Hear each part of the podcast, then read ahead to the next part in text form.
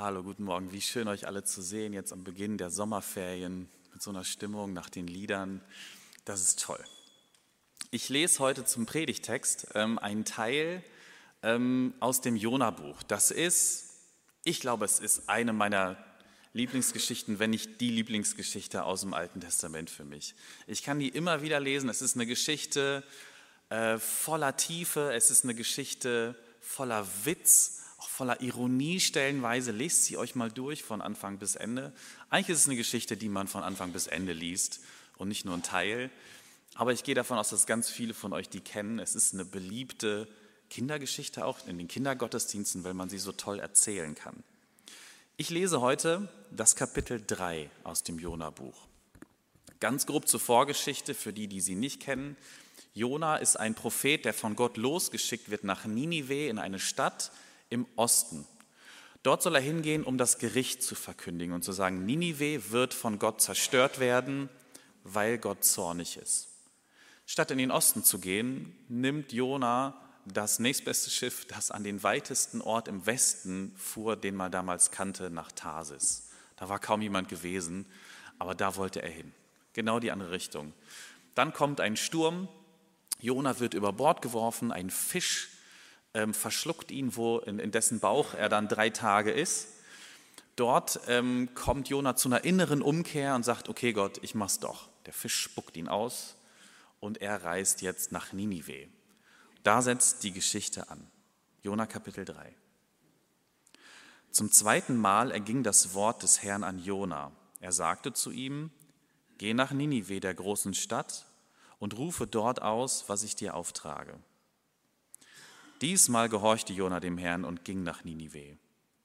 Die Stadt war ungeheuer groß. Man brauchte drei Tage, um vom einen Ende zum anderen zu kommen. Jona ging eine Tagesreise weit in die Stadt hinein. Dann stellte er sich hin und rief, noch 40 Tage und Ninive ist ein Trümmerhaufen. Die Leute von Ninive setzten ihre Hoffnung auf Gott. Sie beschlossen zu fasten und alle, Reiche wie Arme legten zum Zeichen der Reue den Sack an.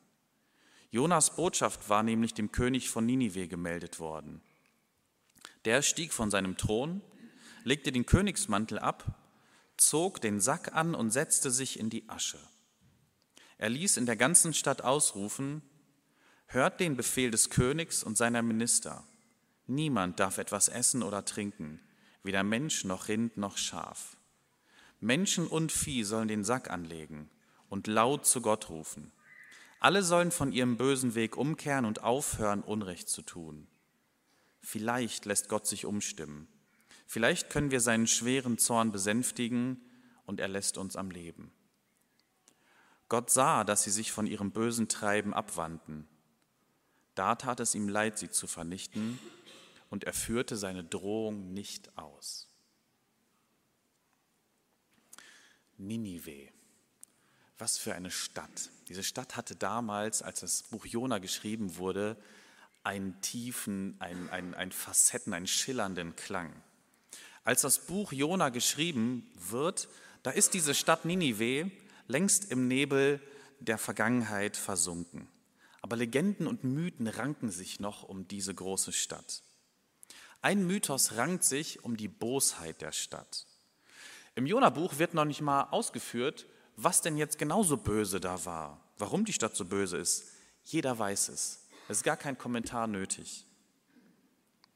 Ich gebe euch mal ein paar Namen von Städten oder Stand, Stadtteilen und ihr könnt euch mal dabei beobachten, wie schnell euch die inneren Bilder, die schlechten Bilder von diesen Städten kommen. Bilder von Lastern und vom schlechten Ruf, Ruf einer Stadt.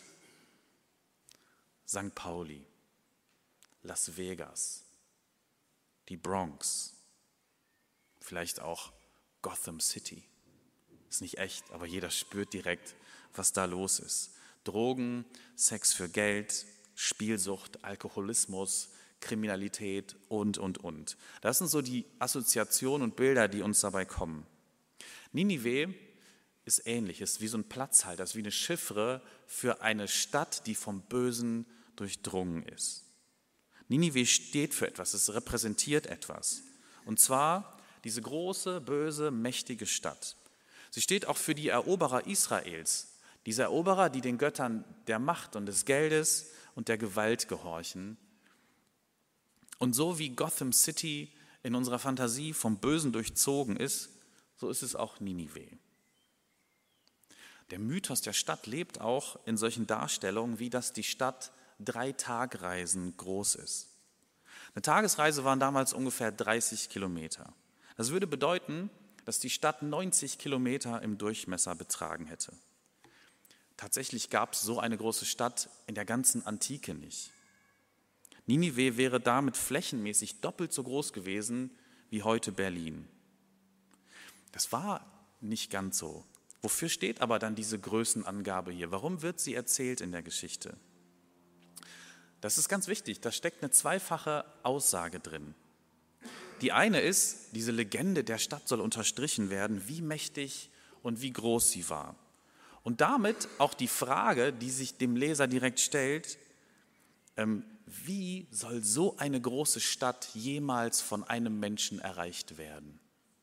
Wie soll so eine große Stadt eigentlich jemals umkehren?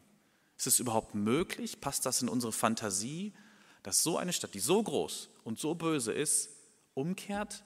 Das ist doch eine völlige Illusion, oder? Wie soll zum Beispiel Gotham City verändert werden? Das Böse ist einfach zu stark und zu tief verwurzelt. Du haust dem Drachen einen Kopf ab und dann wächst der nächste nach. Und die zweite Funktion von diesen drei Tagesreisen, die man durch die Stadt geht, ist, äh, um anknüpfen an die Geschichte. Nämlich, Jona hat auch drei Tage im Bauch des Fisches verbracht.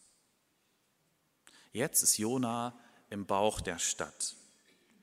Drei Tage hat Gott gebraucht, um Jona im Bauch des Fisches umzustimmen. Ähm, Gott musste die Natur lenken, um Jona dazu bekommen, gehorsam zu sein. Er hat Wind und Wellen geschickt, er hat einen Fisch geschickt. Und trotzdem brauchte Jona drei ganze Tage. Drei Tage bräuchte man, um Ninive zu durchqueren. Und eigentlich verschluckt dich so eine Stadt und spuckt dich am Ende wieder aus wie, ein, wie der Fisch. Aber Jona geht nur einen Tag in die Stadt hinein. Und dann fängt er an zu predigen und dann passiert das, was keiner erwartet hat, das große Wunder, die Menschen kehren um. Sie hören auf Jona, sie hören auf Gott. Die ungläubigen Heiden in dem fernen Ninive, in der bösen Stadt, die lassen sich schneller von Gott verändern als Jona in dem Bauch des Fisches. Ninive ist diese Stadt, die so böse und so groß ist, dass sie eigentlich nicht erlöst werden kann. Oder vielleicht kann man auch formulieren, gar nicht erlöst werden darf, nicht erlöst werden soll, weil wir diese Neigung in uns haben, dass wir die böse Stadt auch brauchen. Man kann mit dem Finger auf sie zeigen. Man hat einen Grund, sich besser zu fühlen. Ja, ich bin nicht ganz perfekt, aber warst du eigentlich schon mal da? Man hat einen Grund, über das Böse in Ninive zu reden, statt über das Böse in sich selber nachzudenken. Jona wollte ja auch gar nicht, dass die Stadt umkehrt. Er wollte das nicht. Er ist erst geflohen und als es dann passiert und wir diese Geschichte weiterlesen, da ist er totunglücklich. Er will nicht, dass die er will eigentlich, dass die Stadt zerstört wird. Er will, er will nicht, dass die Heiden die Gnade Gottes erleben. Und außerdem war Ninive auch immer eine Gefahr für Israel. Und wenn Ninive nicht zerstört wird, dann bleibt es weiter eine Gefahr für Israel. Also warum sollte er das wollen? Ja, die Stadt war wahrscheinlich wirklich böse. Aber als sie Gottes Stimme hört, da zeigt diese Stadt eine ganz beeindruckende Fähigkeit. Die Fähigkeit der Einsicht. Sie sehen ein, wer sie, wer sie sind, wer sie wirklich sind. Die, die fast symbolisch für das Böse stehen, die, die diese Rolle nicht loswerden, die weinen plötzlich über sich. Alle. Und so gründlich erkennen sie das Böse in ihrer Stadt, dass sie sogar den Tieren Buße auferlegen. Alles ist von Bosheit durchdrungen und alles, die ganze Schöpfung muss jetzt erneuert werden und erlöst werden. So tief dringt die Stimme Gottes in ihr Gewissen ein. So gründlich möchten sie sich reinigen. Also egal wie böse, egal wie groß Es ist nie böse und groß genug, als dass Gott es nicht erlösen könnte. Das Interessante das, fast das Witzige ähm, an dieser Geschichte ist, das Problem für Gott ist gar nicht das böse Ninive. Das Problem für Gott ist der fromme Jona.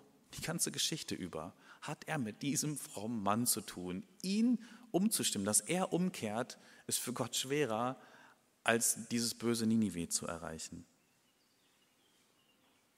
Im weiteren Verlauf merken wir, also wenn ihr dann Kapitel 4 noch lest, ähm, wie todunglücklich Jona darüber ist, dass Gott diese Stadt am Ende verschont. Er ist todunglücklich darüber, dass Gott seine Worte nicht wahr macht. Er war extra nach Ninive gekommen, ähm, obwohl er das vorher nie wollte, und hat diese Botschaft laut verkündigt, Gott wird diese Stadt in 40 Tagen zerstören. Und was passiert? Gott macht es nicht. Na toll. Gott ändert seine Meinung und verschont die Stadt. Da dringt sich eine Frage auf für Jona, für die Israeliten damals, die dieses Buch gelesen und geschrieben haben, aber auch für uns. Was ist eigentlich Prophetie? Also Gott ließ sagen, ich werde diese äh, noch 40 Tage und diese Stadt wird ein Trümmerhaufen sein. Ich werde sie zerstören. Das ist die Ansage. Jetzt die Frage, ist Prophetie eigentlich eine Vorhersage von etwas, was ganz bestimmt unausweichlich kommen wird? Oder ist es das nicht? Also hier ist es das anscheinend nicht. Prophetie bedeutet in diesem Fall, ich warne jemandem vor drohendem Unheil, damit jemand die Möglichkeit bekommt, sich anders zu entscheiden, damit jemand die Möglichkeit bekommt, umzukehren. Klar, es werden auch Aussagen über die Zukunft gemacht, aber eigentlich geht es dabei um die Gegenwart. Prophetie hat zwar immer mit der Zukunft zu tun, aber die entscheidende Zeitform der Prophetie ist jetzt, ist die Gegenwart. Jemand soll sich entscheiden können. Gott will gar nicht, dass seine Drohung wahr wird. Gott will nicht bestrafen. Und Gott bricht sich auch keinen Zacken aus der Krone, wenn er seine Meinung ändert. Sondern er freut sich. Ich brauche sie nicht bestrafen. Meine Drohung ist nicht mehr nötig. Das Ziel von Prophetie ist, dass wir uns ändern. Echte Prophetie läuft deshalb auch nie ins Leere. Entweder es tritt ein, was vorhergesagt wurde, oder, was noch viel, viel besser ist, es tritt nicht ein, weil Menschen sich verändert haben. Man könnte ja denken, Prophetie muss sich erfüllen, sonst, wofür ist sie sonst da? Sonst ist, läuft sie ins Leere oder sonst war sie von Anfang an falsch. Aber das stimmt nicht. Die Prophetie, also diese Androhung, die Gott hier hat für Ninive, ist schon sehr ernst gemeint. Gott meint seine Drohung und seine Warnung ernst. Gott wird wirklich zornig, wenn Böses geschieht, wenn Unrecht geschieht, wenn Menschen ausgenutzt werden, wenn seine Schöpfung völlig verantwortungslos behandelt wird. Also der Zorn und das Unheil, das Gott androht, sind echt. Das ist nicht wie so ein Tier, das sich äh, aufplustert, aber eigentlich ist gar nichts dahinter. Es macht nur Angst, aber es ist eine ganz leere Drohgebärde. Es ist eher wie ein Arzt, so kann man sich das vorstellen, wie ein Arzt, der sagt, lieber Herr Müller, wenn Sie so weiter rauchen, sich weiter so gemüsearm und zuckerreich äh, ernähren und nicht endlich anfangen, sich zu bewegen, ähm, dann kann ich Ihnen sagen, was in den nächsten zehn Jahren passieren wird, passieren wird. Ihre Organe werden irgendwann schlechter funktionieren, Ihre Gelenke werden sich entzünden, Ihr Kreislauf ähm, wird überlastet, möglicherweise bekommen Sie Diabetes und, und, und, und, und. Ich kann das nicht so präzise wie ein Mediziner, aber es sind inzwischen eh Dinge, die fast jeder weiß. Und der Arzt will ja gar nicht, dass er recht hat. Er will doch, er will doch gar nicht sagen, sehen Sie, Herr Müller, ich habe es Ihnen gesagt, ich habe Recht behalten. Sondern was der Arzt eigentlich will, ist, dass der Patient seinen Lebensstil ändert. So schnell wie möglich und so gründlich wie möglich. Und so ähnlich funktioniert hier Prophetie. Sie will uns erreichen, uns verändern. Sie will oft ganz dramatisch, drastisch vor Augen malen, ähm, wie wir uns selbst zerstören mit bestimmten Verhaltensweisen. Also Prophetie will Gottes Willen dramatisieren. Und mit dramatisieren meine ich nicht übertreiben, sondern das Drama, das da ist, verkörpern, ganz lebhaft, ganz bildhaft vor Augen führen, sodass wir es fast spüren können. Und erst wenn wir etwas so bildhaft vor Augen haben, wer wir wirklich sind und was unser Zustand wirklich ist, und wenn das unsere Emotionen erreicht, dann werden wir bereit für Veränderungen, so wie diese Menschen in Ninive. Also das Entscheidende äh, bei Prophetie ist, es geht immer um mein Herz, um dein Herz. Es geht nicht um das Herz der anderen, um irgendwen. Um die kümmert sich Gott. Gott will dich und mich erreichen. Er will mit dir und mit mir im Gespräch bleiben. Der besonderste Satz in diesem Text, den ich vorgelesen habe, ist meiner Meinung nach, es tat ihm leid und er führte seine Drohung nicht aus.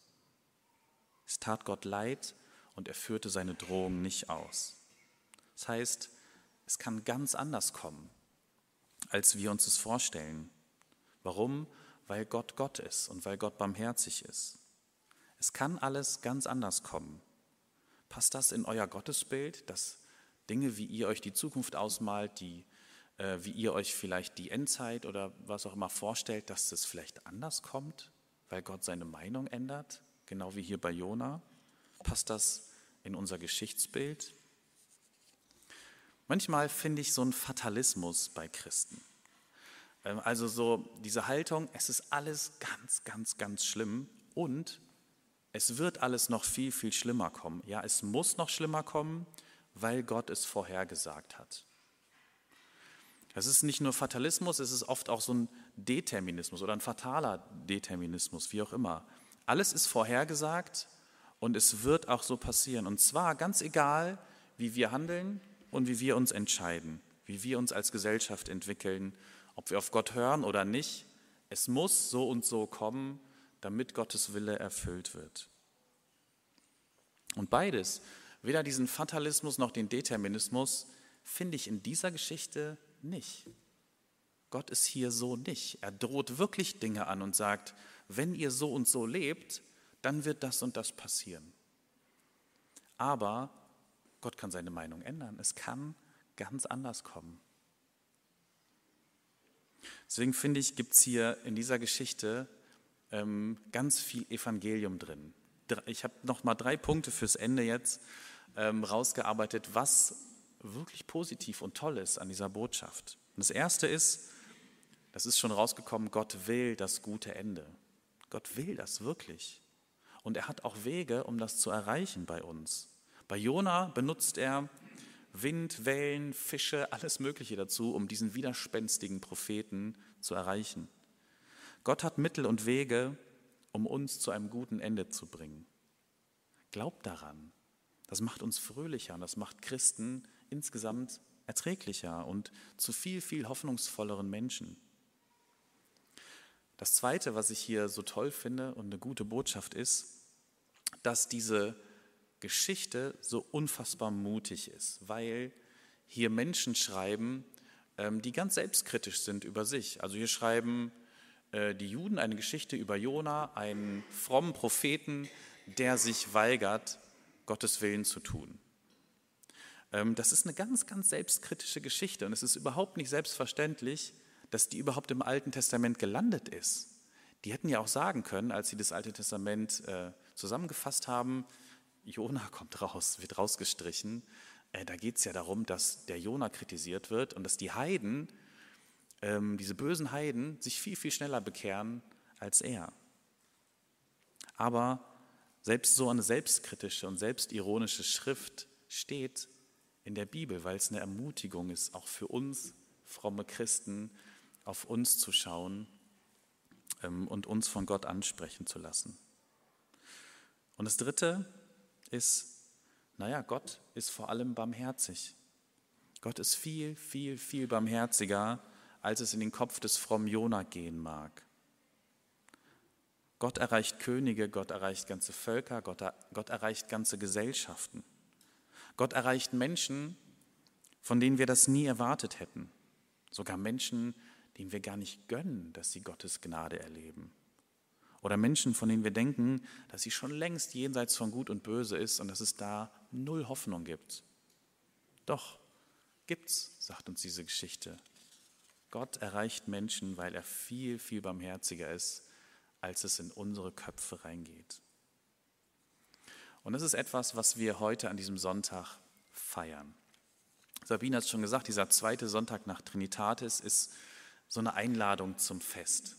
Eine Einladung, guck mal, wie barmherzig Gott ist. Gott lädt alle ein. Wir feiern das heute.